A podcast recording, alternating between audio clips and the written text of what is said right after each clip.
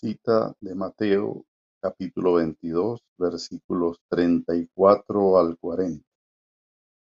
Entonces los fariseos, oyendo que había hecho callar a los saduceos, se juntaron a una, y uno de ellos, intérprete de la ley, preguntó por tentarle, diciendo, Maestro, ¿cuál es el gran mandamiento en la ley? Jesús le dijo, Amarás al Señor tu Dios con todo tu corazón y con toda tu alma, con toda tu mente. Este es el primero y grande mandamiento. Y el segundo es semejante. Amarás a tu prójimo como a ti mismo. De estos dos mandamientos depende toda la ley y los profetas. Fin de la cita.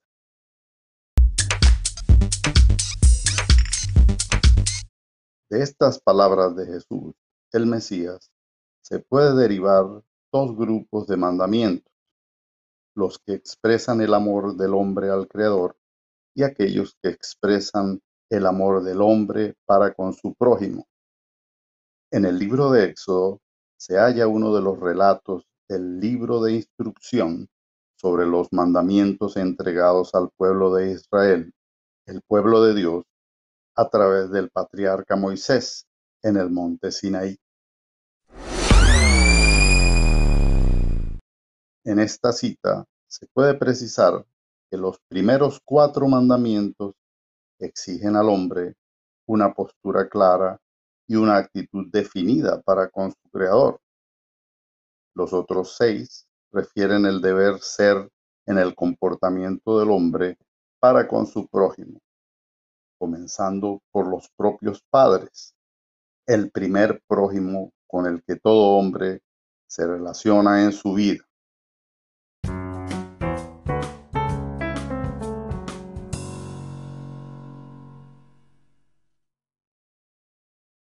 Cita del Éxodo capítulo 20 versículos 1 al 17. Y habló Dios todas estas palabras diciendo, Yo soy Jehová tu Dios, que te saqué de la tierra de Egipto, de casa de servidumbre. No tendrás dioses ajenos delante de mí. No te harás imagen ni ninguna semejanza de lo que está arriba en el cielo, ni abajo en la tierra, ni en las aguas debajo de la tierra.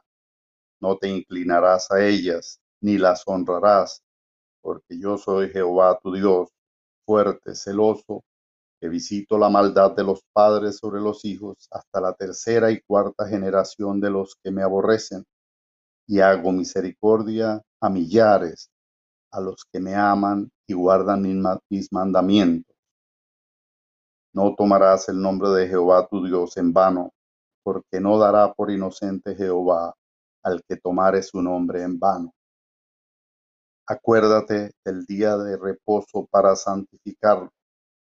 Seis días trabajarás y harás toda tu obra, mas el séptimo día es reposo para Jehová tu Dios.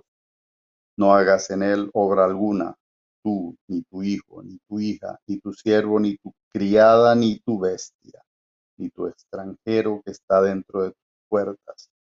Porque en seis días hizo Jehová los cielos y la tierra, el mar y todas las cosas que en ellos hay, y reposó en el séptimo día. Por tanto, Jehová bendijo el día de reposo y lo santificó. Honra a tu padre y a tu madre para que tus días se alarguen en la tierra que Jehová tu Dios te da. No matarás, no cometerás adulterio, no hurtarás, no hablarás contra tu prójimo falso testimonio no codiciarás la casa de tu prójimo, no codiciarás la mujer de tu prójimo, ni su siervo, ni su criada, ni su buey, ni su asno, ni cosa alguna de tu prójimo. Fin de la cita.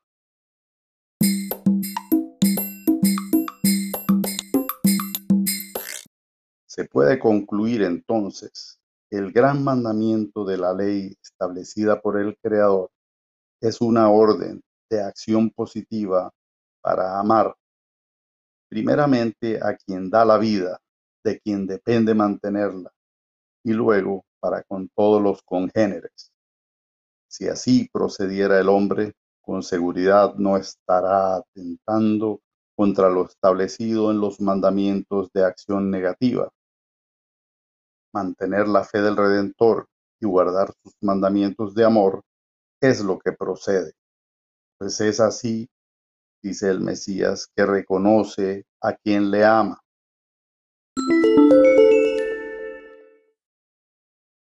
Cita del Evangelio de Juan, capítulo 14, versículo 21. El que tiene mis mandamientos y los guarda, ese es el que me ama, y el que me ama será amado por mi Padre, y yo le amaré y me manifestaré a él. Fin de la cita.